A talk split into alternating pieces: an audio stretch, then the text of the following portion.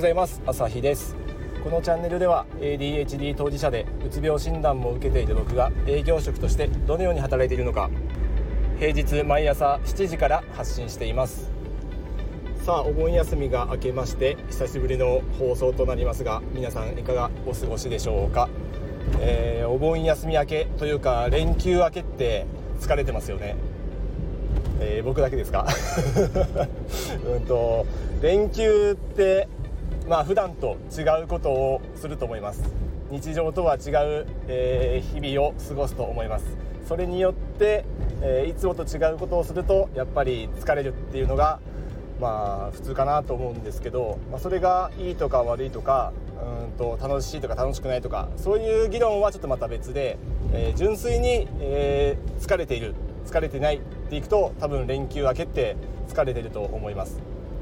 まあ、多分日常とは違う経験をいっぱいするでしょうし、まあ、具体的にはどっか出かけたりうん泊まったりいつもと違う経験をしたりっていうところが大きいんじゃないかなと思います、まあ、なのでうんと連休明けって結構疲れますよね。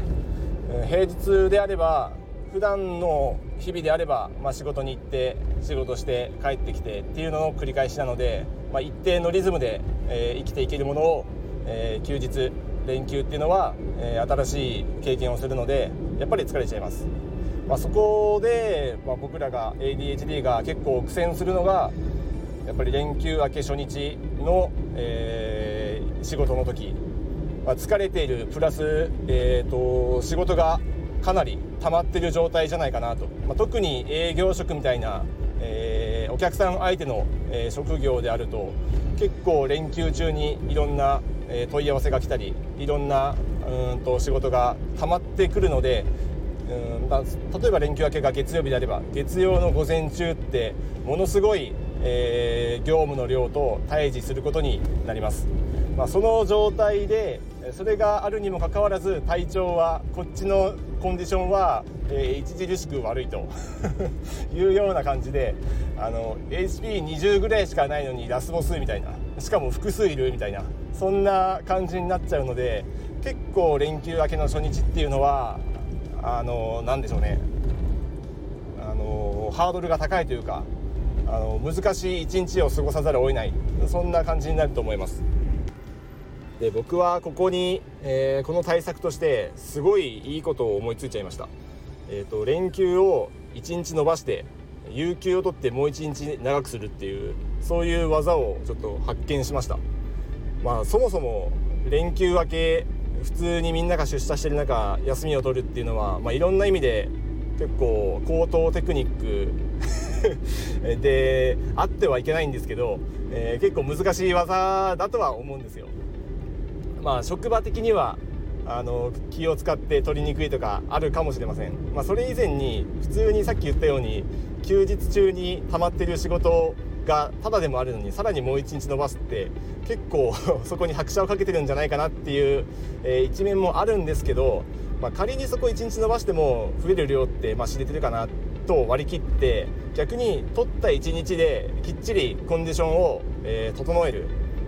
で HP を、まあ、20だったとしたらそれを100までいかないにしても、まあ、70ぐらいまでは整えて、えー、敵と対峙すると、えー、自分のコンディションが優れてる優れている中で、えー、と戦えるので、えー、そういう風なあな連休明けのテクニックを使うとちょっと僕はいや今回それを実践したんですけど実践したっていうかたまたまそうなったんですけどあの入りが良かったです。いっぱい仕事があって忙殺されそうになるんですけどその前の日からこれはやばいなっていうふうに自分で感じているので、え、順序立ててやるべきことをこうリストアップしてどうやったらあの倒せるのかこの難局をクリアできるか手順を考えたりこれは今日じゃなくてもいいなこれは明日の方がいいなとか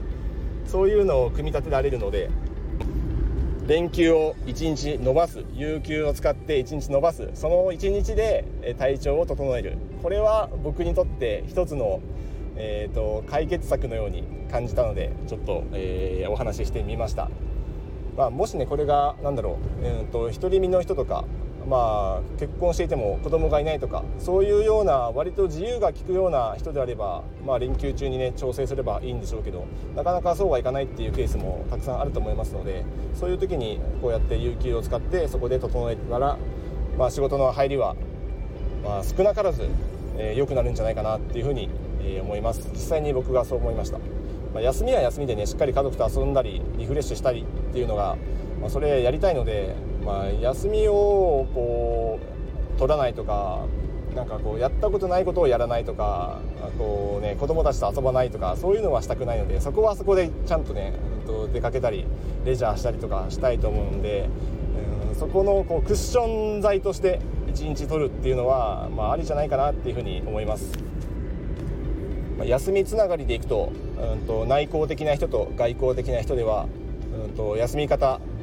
自分の体が休まる休み方っていうのが違うそうなのでそれについては、えーと、次回の、えー、放送で話したいと思います。よければまた聞いてください。ではまた。